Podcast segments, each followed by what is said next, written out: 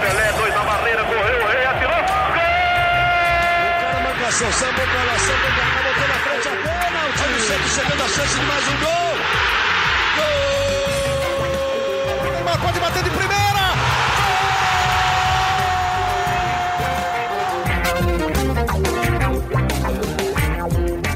Um orgulho que nem todos podem ter.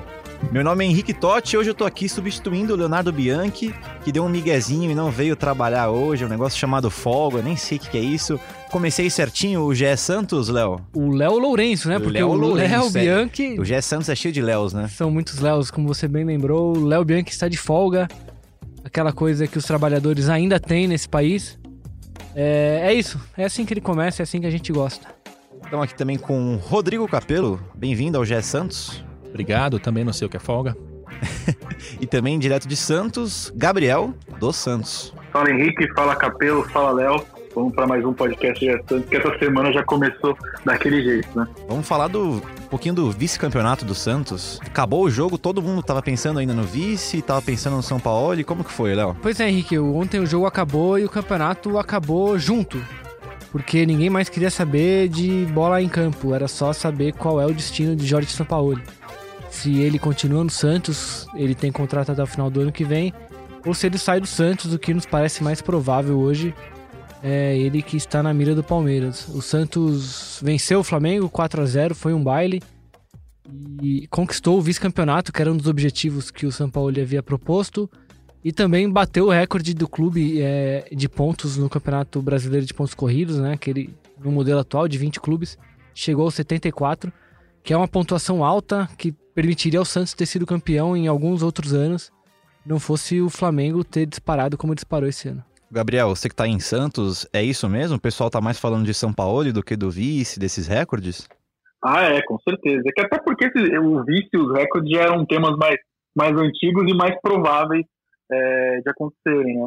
É, o Santos já vinha fazendo uma excelente campanha e só coroou com uma goleada é, contra o Flamengo. Foi uma excelente atuação, uma das melhores sob o comando do técnico Jorge Sampaoli contra um, o principal ele- contra o principal time do, do Brasil e da América hoje, né? Então foi uma, uma atuação de gala. Mas depois que, a- que o árbitro apitou o final do jogo, todo mundo já queria saber e aí, vai ficar, não vai? Como é que vai ser? E essa segunda já, já tivemos algumas. Não tivemos muitas novidades, mas já tivemos alguns passos que, que, que indicam qual será o futuro de Jorge Sampaoli em 2020. Conta um pouco dessa reunião que teve aí hoje. Pois é, hoje o, o, Jorge Sampaoli se reuniu com o presidente José Carlos Pérez no CTI Pelé bem cedo, chegaram lá por volta das nove da manhã, foi uma reunião longa, é, onde o Sampaoli fez algumas exigências ao presidente José Carlos Pérez, eles dois que não têm é, um bom relacionamento, isso é claro, e está tá mais do que, do que falado na imprensa e, e, e, nas próprias entrevistas coletivas do São Paulo, voltaram, se reuniram hoje, o São Paulo fez algumas exigências que, que, afast, que o afastaram do Santos, né? Fez uma, cobrou mais investimento, quer mais reforma, quer mais dinheiro para poder contratar a partir da próxima temporada, e o Santos já, já, já tinha dito há bastante tempo que, que, que a situação, da, situação financeira da próxima temporada é um pouco mais delicada do que era nesse ano, né? Nesse ano o Santos investiu aí praticamente 80 milhões de reais em reforços, alguns deram certo, alguns não, e conseguiu fazer um bom ano na medida do possível, né? Terminou com o vice-campeonato brasileiro é, e teve quedas precoces em competições mata-mata. Mas no geral foi isso. É, o São Paulo fez exigências e, e, pessoas ligadas ao técnico indicam que é muito distante do que o, São Paulo, do que o Santos tem a oferecer para ele. Então, nesse momento, o cenário mais provável é que o São Paulo não fique no Santos em 2020, mas o Santos ainda não joga toalha, o Santos ainda tenta manter o técnico, tenta é, fazer uma contraproposta que agrade o São Paulo. Mas, repito, é, pelo que o São Paulo é, pediu na reunião dessa segunda-feira, é, o Santos não vai conseguir chegar nisso. Então está tentando é, chegar num, num, acordo ali que nesse momento é considerado improvável. O Léo pode até falar melhor também um pouco sobre essa reunião que aconteceu hoje. É, pois é, o, o São Paulo esteve lá com o Pérez e, ele fez pedidos que é, igualariam os investimentos do Santos a, por exemplo, do Palmeiras e do Flamengo, que são equipes com, com arrecadações bastante superiores à do Santos hoje. É, me parece muito claro que o São Paulo sabe que o clube não tem condições de atender esses pedidos. É, ele tem ouvido há meses já que o Santos não tem condições de fazer grandes investimentos para o ano que vem. É, não é nada novo isso. O Pérez já falou isso publicamente mais de uma vez. É, o Pérez já disse ao São Paulo que ele vai ter que investir em jogadores da base ano que vem. Então, o, o pedido do São Paulo parece que ele é feito para não caber no orçamento do Santos. É, tanto é que quando você conversa com pessoas do Santos, elas têm pouquíssima expectativa de manter o, o para lá, lá na Vila no ano que vem. Isso meio já era esperado, né, Léo? Porque na própria chegada do São Paulo, numa das coletivas, nas primeiras coletivas dele, ele falou que não sabia da situação financeira do Santos quando ele chegou. Teve isso, não teve? Teve. Ele, ele chega ao Santos, ele é contratado em dezembro, e a gente lembra que logo no o começo da, da, do comando dele no Santos já foi tumultuado, né? Logo de cara ele já reclamou da diretoria, já reclamou da falta de reforços. O Santos foi o dos, dos grandes clubes do Brasil, foi o último a se reforçar esse ano. Uhum. Eu lembro que o Soteudo foi o primeiro reforço do Santos, chegou, acho que se não me engano, em fevereiro, às vésperas do, do início do Campeonato Paulista ali, da primeira rodada. O São Paulo fez críticas à diretoria, disse que não sabia exatamente é, as reais condições do clube naquela época. Mas mesmo assim, o Santos fez investimentos esse ano acima da capacidade. O Santos trouxe mais jogadores do que podia, justamente para atender os pedidos do São Paulo. Errou em alguns, como Cueva e o Uribe. O Uribe foi um pedido que o São Paulo é, fez por meses ali. Ele queria o tal do camisa 9, o tal do centroavante. Eu lembro até que o, o Santos, quando trouxe o Uribe, fez uma brincadeira com, com aquele personagem Wally, onde estava o Wally, tanto que as pessoas pediam. E o Uribe tá aí, não jogou, não fez gols, nada, só gerou grandes é, prejuízos ao clube, um salário alto, um jogador que foi comprado por um valor também considerável. É, Contrato longo. Longo, longo. O eu, Santos eu vai ter que de um se virar com ele. Pois é, ele jogou pouquíssimas vezes. quando um entrou, agora, não vou lembrar. Quando entrou, não o Uribe, é, o Uribe não foi nem relacionado para os últimos cinco jogos. Ou seja, esse fim de ano dele é, foi completamente, ó, não estou contando com você. Então, uma troca de, de técnico seria boa para o Uribe, querendo ou não, porque com o São Paulo ele provavelmente ele não vai ter muito espaço. É, situação semelhante à do Cueva. É, o Cueva não vamos nem entrar nesse assunto, porque o Cueva é de longe o pior Sim. investimento de um clube brasileiro na temporada. Talvez. Ah, com certeza. Sei lá, eu só consigo lembrar de algo pior com o Leandro Damião do próprio Santos, né? Exatamente. É, e o Cueva, uh, Cueva não, essa entrevista que vocês estavam falando é, dele falando que não sabia da real situação financeira do Santos, foi justamente depois do amistoso contra o Corinthians, que foi o primeiro, primeiro a estreia do São Paulo no comando do Santos, ou seja, é, antes mesmo dele estrear oficialmente, ele já estava fazendo críticas públicas. E o Soteldo foi contratado em janeiro, né? O Santos demorou para se reforçar, mas, é, mas foi, foi em janeiro que o Soteldo chegou, só para corrigir. E nessa, e nessa é, coletiva, então... o São Paulo também teve que lidar com a provável saída do Bruno Henrique. Você se lembra, Gabriel? Que do nada sim, o Bruno sim, Henrique eu... recebeu uma proposta do Flamengo, parou de treinar ali, não queria, já queria sair. E o, o, o São Paulo reclamando que, que ia perder mais um jogador. Sim, sim. E, é, perdeu bastante peças antes da virada do ano e logo no começo do ano o Bruno Henrique, que foi aí o craque do Brasileirão, o craque da Libertadores, então foi uma perda bem significativa. É, não contou praticamente com o Bruno Henrique. O Bruno Henrique só jogou com o São Paulo nesse amistoso contra o Corinthians, que, convenhamos, não valeu nada.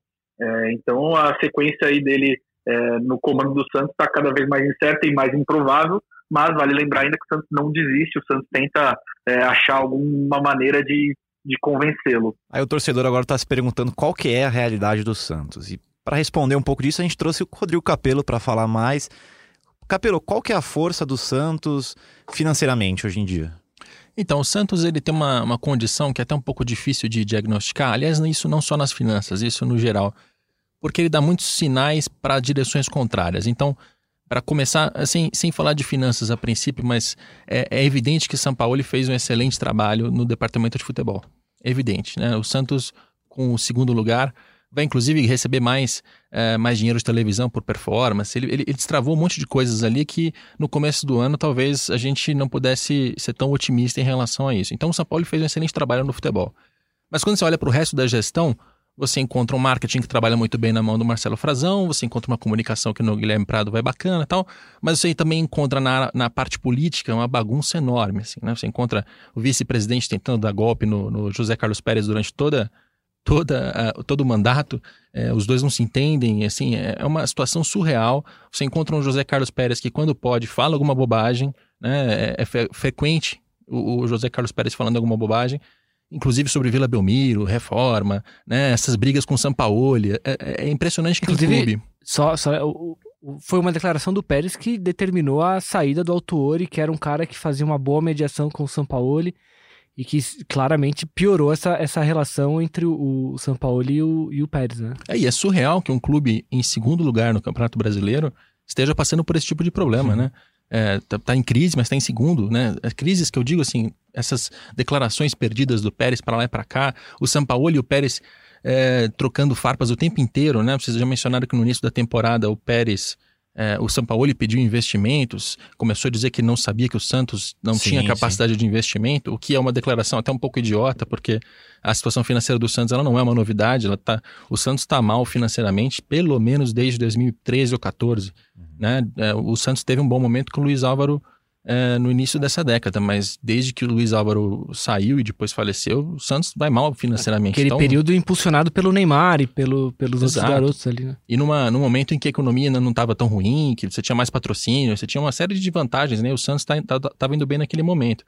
Agora, desde 2013, o Santos foi muito mal financeiramente, então era uma declaração até meio, meio é, perdida ali no começo do ano. E você vê essa, essa bagunça, é impressionante, né? O, paradoxo entre um uhum, clube que vai sim. bem dentro de campo, mas também está absurdamente desorganizado. E aí o torcedor pode ouvir isso e fica meio puto, e, e geralmente fica, mas eu acho que deve servir como um alerta. Uhum. Né? Deve servir como um alerta porque essa bagunça política não é normal. E, e isso, com a saída do Sampaoli, eu não sei se ele vai sair ou não, mas se ele sair, talvez seja o cara que está conseguindo blindar essa bagunça, está conseguindo blindar o, o departamento de futebol dessa bagunça. E esse é um fator que o torcedor tem que se preocupar, né? É, é... Isso, isso parece bastante claro, assim, pra gente que tá uh, acompanhando o dia a dia do Santos.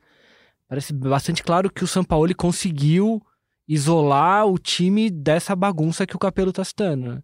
É, como o Capelo lembrou, assim, não é novidade o Santos viver um caos administrativo. Isso vem de, da, da gestão do Odílio. É, você teve um período ali com o Luiz Álvaro que foi muito bem, é, com títulos, etc. É, mas dali para frente foi uma bagunça atrás da outra.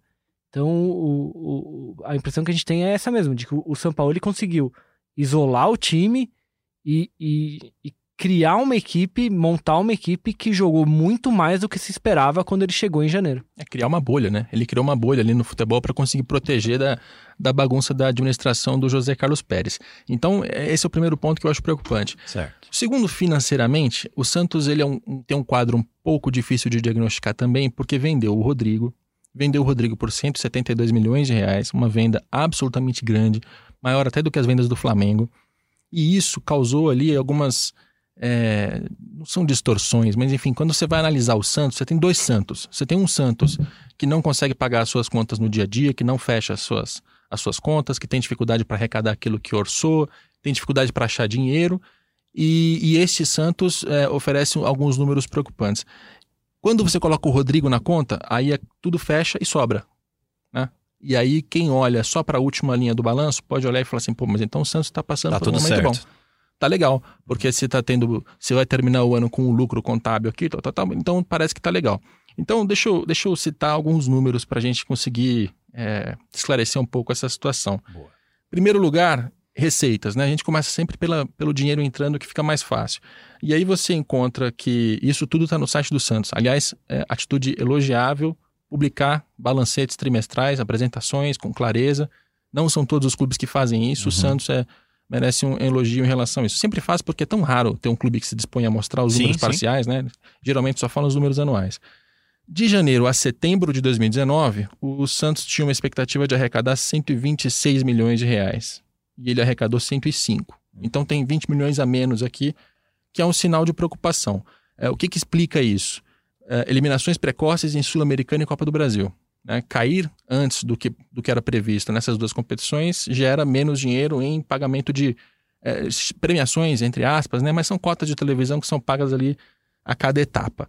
É, você também tem o próprio fluxo da televisão que mudou nesse ano, né, eles contavam com pagamento igual nos 12 meses, mas mudou o fluxo de pagamento e ele ficou mais concentrado no segundo semestre.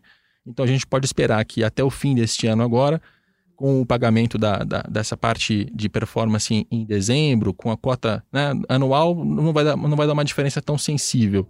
Uh, e aí você tem também nos patrocínios, tem ali uma melhora em relação ao que tinha antes do Marcelo Frazão. O Santos começou a ganhar mais dinheiro com patrocínio, mas não bateu aquilo que era o orçamento.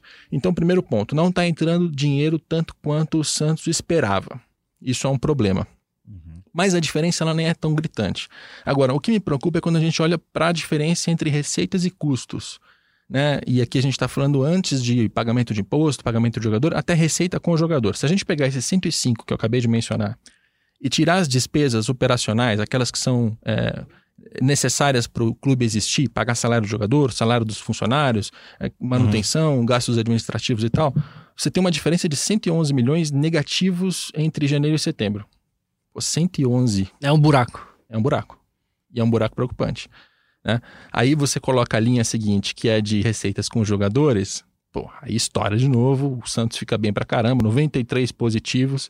Porque é... temos a venda do Rodrigo calculada. Do Rodrigo, exato. E aí parte disso é contábil, porque o Rodrigo foi vendido num ano, ele já começou a gerar é, pagamentos no ano passado, só que ele só foi contabilizado em 2019.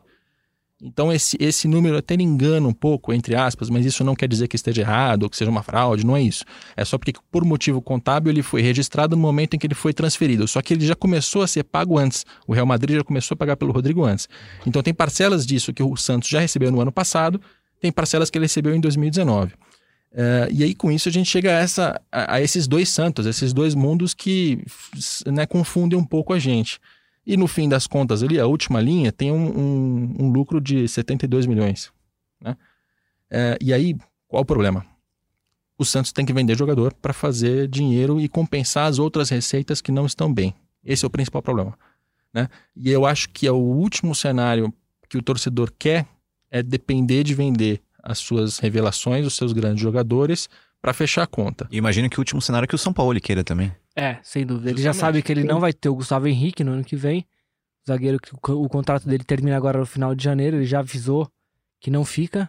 É, o Jorge, o lateral, a chance dele ficar é, é, tão pequena quanto a do próprio São Paulo, me parece. Uhum. Que é um, é um, não, menor, acho que é menor ainda. Menor, né? Ele tá emprestado. Tá fora, é, ele tá emprestado pelo Mônaco, o Santos não tem condições de, de, de contratá-lo. Uhum. É, o Delis Gonzalez também, né, Gabriel? Avisou que, que vai sair, né?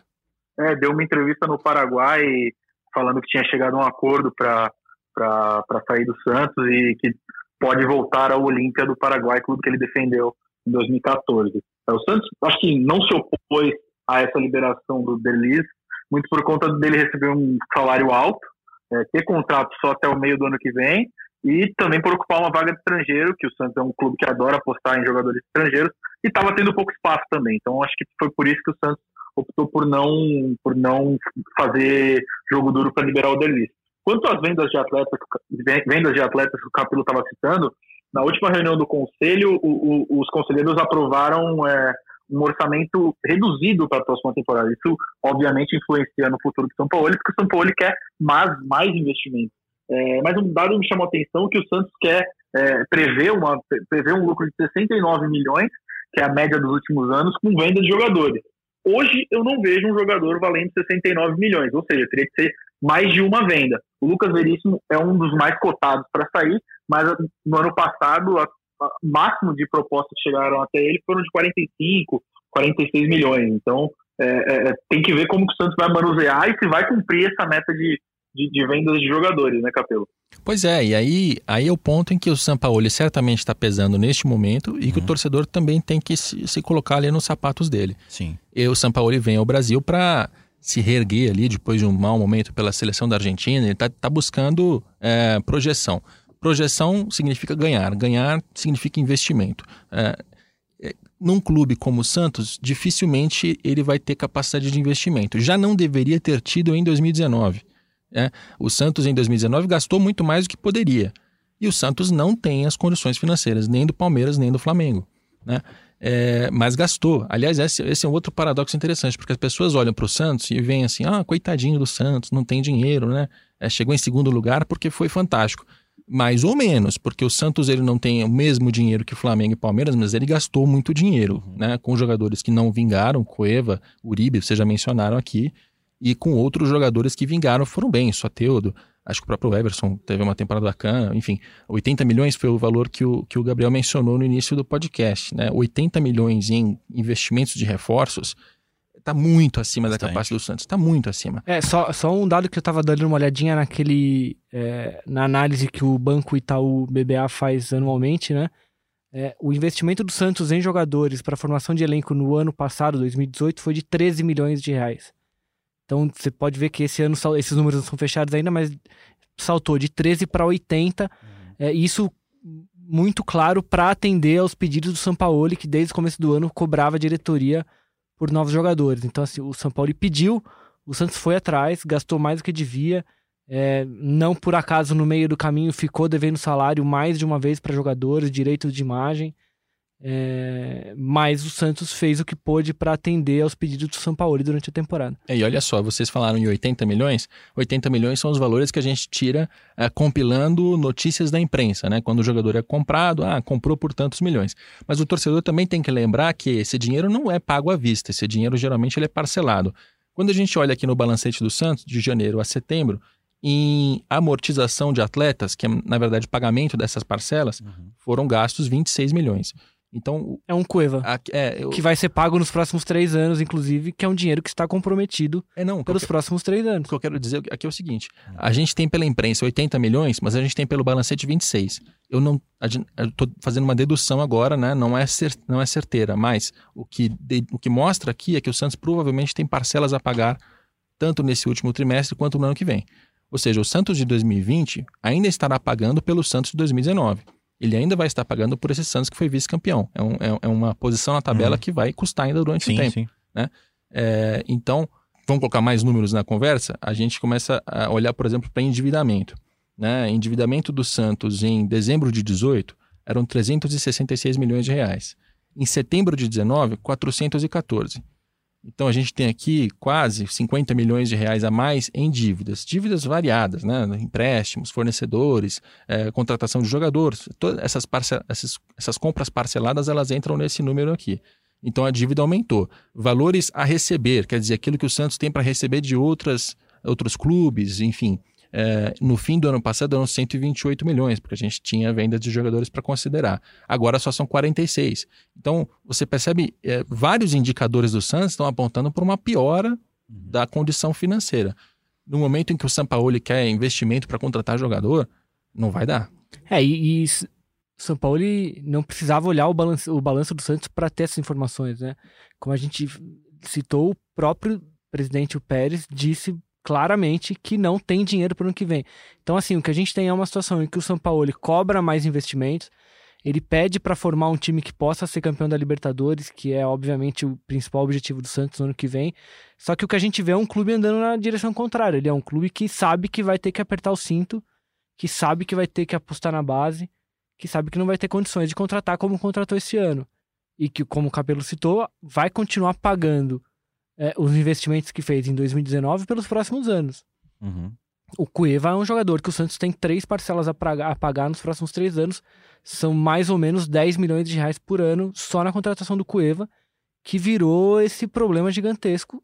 Sem, sem, falar, obviamente, nos salários que ele ganha, que, que ocupam uma parte considerável da folha de pagamento do Santos ali. É um elefante branco dentro do Santos. Ali. Pois é, o Santos tá louco para se livrar do Cueva e até agora não conseguiu. Isso desvaloriza, né? Porque você vai vender um jogador que está em baixa, que ninguém quer, que tô na, na, imprensa diariamente a gente menciona como um caso fracassado. Quem é que vai pagar 26 Exato. milhões pelo Cueva? Não vai mais. Dá para dizer que contratar o São Paulo foi um, um, passo maior que a perna ou um tiro no pé do, do Pérez? Não. Eu Não? diria que o São Paulo é de longe o maior acerto da, da gestão do Pérez. É, a gente não sabe o quanto isso foi planejado para ser um uhum. acerto. Porque. Provavelmente nada, né? Provavelmente não, porque. Eu... Vamos lembrar que o Santos queria contratar o Abel Braga. Queria Abel Braga e, só não conseguiu, porque o Abel aguardou o Flamengo resolver a vida e foi pro Flamengo.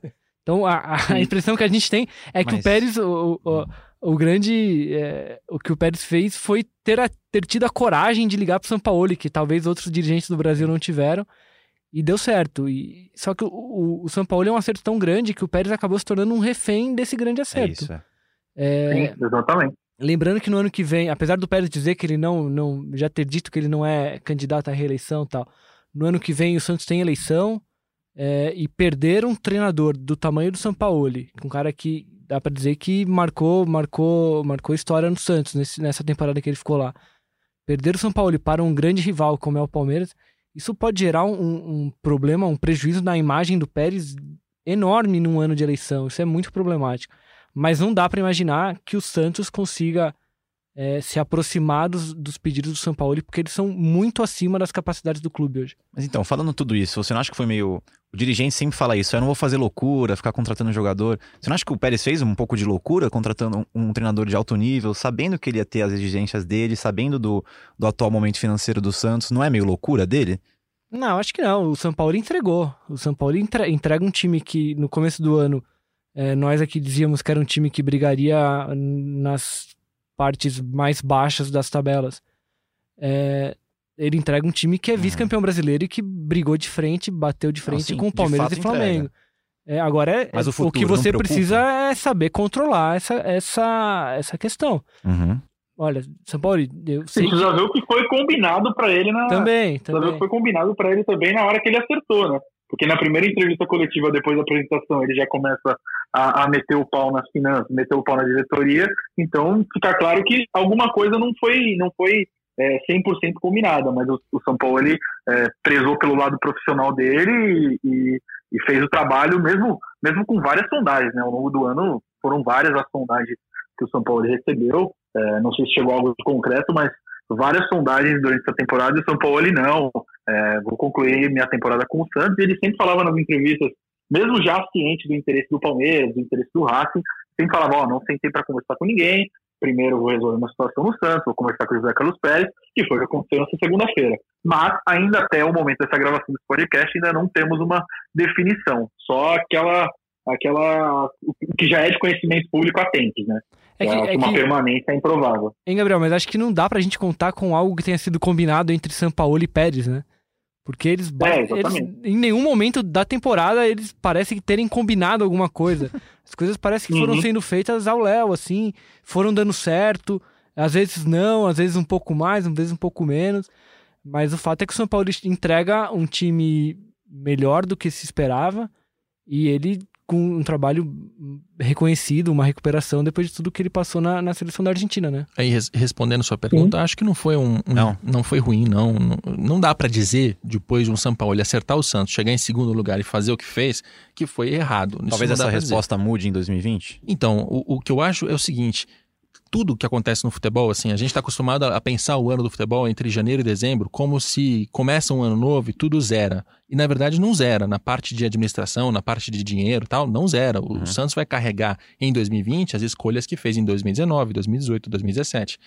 E o Santos fez investimentos. O Santos não começou agora no, no primeiro ano de gestão do Pérez com uma. Ah, não, vamos ah, primeiro organizar a casa para depois fazer investimentos, como foi a mentalidade do Flamengo. Não, o Santos começou fazendo primeiro investimentos e agora tem que arrumar a casa. Se ele não arrumar, se o Pérez achar que em 2020 vai dar para tirar dinheiro de algum lugar, ah, não, mas conseguiu um empréstimo aqui, não, mas conseguiu um crédito ali, não, mas parcelou para pagar só em 2022. Se ele continuar fazendo investimentos mais uma vez, e de chegar mais um ano seguinte, de novo, de novo, de novo, que é geralmente o que acontece, o Santos uma hora quebra, né? Que é exatamente o que já aconteceu com o Inter, que aconteceu com- agora com o Cruzeiro, né? A queda do Cruzeiro é, é, é simbólica, ela é educativa. Sim. As pessoas têm que olhar para o Cruzeiro e entender o que, o que aconteceu ali. Né? Não é só uma questão de é, corrupção, de desvio, de dinheiro do torcedor que foi parar nos bolsos de dirigentes. É também uma questão de irresponsabilidade com recursos. Ter como modelo o que não fazer, né? Exato, que não começou com, com o Itair Machado e com o Wagner Pires de Sá, que na gestão anterior também já acontecia, porque o, o Cruzeiro vinha o tempo inteiro fazendo all-in. Toda temporada vamos fazer muito investimento, contratar os melhores jogadores, às vezes acerta, às vezes não acerta, chegou a ganhar títulos, mas nunca fechou a conta. É, o Santos que também Santos vende administrações muito complicadas. Se você exato. lembrar, o Odílio vendeu a alma para Doyen ali, entregou uma dívida milionária para os presidentes que vieram em seguida. O Modesto É, e- também. E, essa dívida com a Doen foi parar na justiça, uma baita de uma enrolação. No fim das contas, o Santos perdeu, ia perder mesmo, porque se, se dispôs a fazer um empréstimo, não tinha como pagar, mas teria que pagar de alguma maneira. E a venda do Rodrigo serviu para isso. Né? O dinheiro do Rodrigo parte, na primeira parcela que recebeu, foi para pagar lá uma parte dessa, dessa doença. E da segunda parcela já tem uma, uma, uma, outra parte bastante considerável bloqueada pela justiça por conta de outras dívidas do clube. Pois é, então você percebe, o Santos faz uma, uma venda gigantesca do Rodrigo, 172 milhões, mas perde grande parte disso pagando o passado. É, em algum momento precisaria é, organizar a casa, valorizar a base de verdade, subir, fazer um trabalho eficiente. Talvez não ser campeão nos próximos dois ou três anos, isso pode acontecer para no quarto a coisa tá, tá melhor. É, aparentemente não é essa a mentalidade do Pérez. O Pérez fez muitos investimentos, conseguiu um resultado esportivo e a gente não pode dizer que é ruim. A gente só tem que alertar. Ano que vem tem que começar a pagar essa conta, porque se, se não se continuar nesse ritmo, na quinta marcha, vai dar problema. E o Pérez não pensa dessa forma, Capelo. É, toda toda oportunidade que ele tem de falar com a imprensa, ele sempre cobra título, né? Teve uma que foi até curiosa, que ele falou, não, ano que vem a gente não, não vai fazer grandes não vai fazer grandes investimentos, mas está na hora da gente ganhar um título. Então, o São Paulo também ficou um pouco incomodado com essa frase, porque o cara, é, o, o, elenco perde peças, mas você cobra por um resultado melhor do que você conquistou com o elenco completo. Então, é um pouco contraditório, mas é, esse futuro do Santos aí está cada vez mais mais sombrio, digamos assim. É, são declarações falaciosas que os presidentes dão para é, atender ali a conselheiro que está enchendo o saco, a torcedor que está fazendo campanha nas redes sociais. Né? Você tem essa pressão em cima do presidente, aí ele acaba falando essas bobagens. É, vai, vai... Muitos não medem as consequências do que fazem, não têm noção do, do, do, tamanho da palavra deles. Uma hora precisa chegar alguém que vai dizer para o Santista: olha, a gente não vai ganhar nada por três anos, mas depois desses três anos, a gente vai sair muito maior do que a gente está aqui agora. Maior não, não vou usar esse adjetivo, que senão me, me enche o saco depois. A gente vai sair muito melhor financeiramente. Melhor. Melhor, é porque senão maior alguém vai, vai vir nas redes sociais. Mas é isso, acho que agora é, é a gente tem que aguardar. Uh, o São Paulo entregou a proposta dele para o Pérez hoje, é, nessa segunda-feira. O Santos ficou de responder. É, até onde a gente sabe, o, a, a, resposta do Santos não vai se aproximar minimamente do que quer o São Paulo. Então, aparentemente, o, o 2020 do Santos será sem São Paulo. Gabriel, considerações finais? Pois é, a gente vai seguir em cima dessa, dessa história aí. Acho muito provável que a gente, grave, que a gente grave uma edição extraordinária do podcast de Santos nessa semana. Seja para noticiar a permanência do São Paulo ou a saída dele e a busca por novos nomes. Mas vamos, vamos aí. E foi muito bom te ter aqui, grande Henrique Totti. Abraço. Um prazer, muito obrigado, Gabriel. Muito obrigado, Capelo. Volte mais vezes. Obrigado, agradeço. É, espero que São Paulo fique no Brasil. Não sou santista, não sou palmeirense, mal torço para futebol. O que, eu, o que eu gostaria de ver é o São Paulo no Brasil. Espero que a gente não perca ele para outro mercado. Léo, obrigado pelo convite. Muito obrigado. Obrigado, Henrique. Valeu, Capelo, por ter acompanhado a gente aqui hoje. Ao Gabriel, que está lá em Santos, não desiste nunca. É, acho que é isso, acho que é isso. Eu, sinceramente, acho que, acho que o Capelo é, vai ver o São Paulo aqui no ano que vem, provavelmente não no Santos, mas talvez ainda no Campeonato Paulista.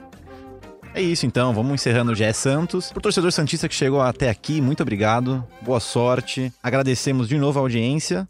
Lembrando que você pode escutar a gente no globesport.com/podcast, na Apple, no Google, no Spotify e no Pocket Cast. Muito obrigado. Bye.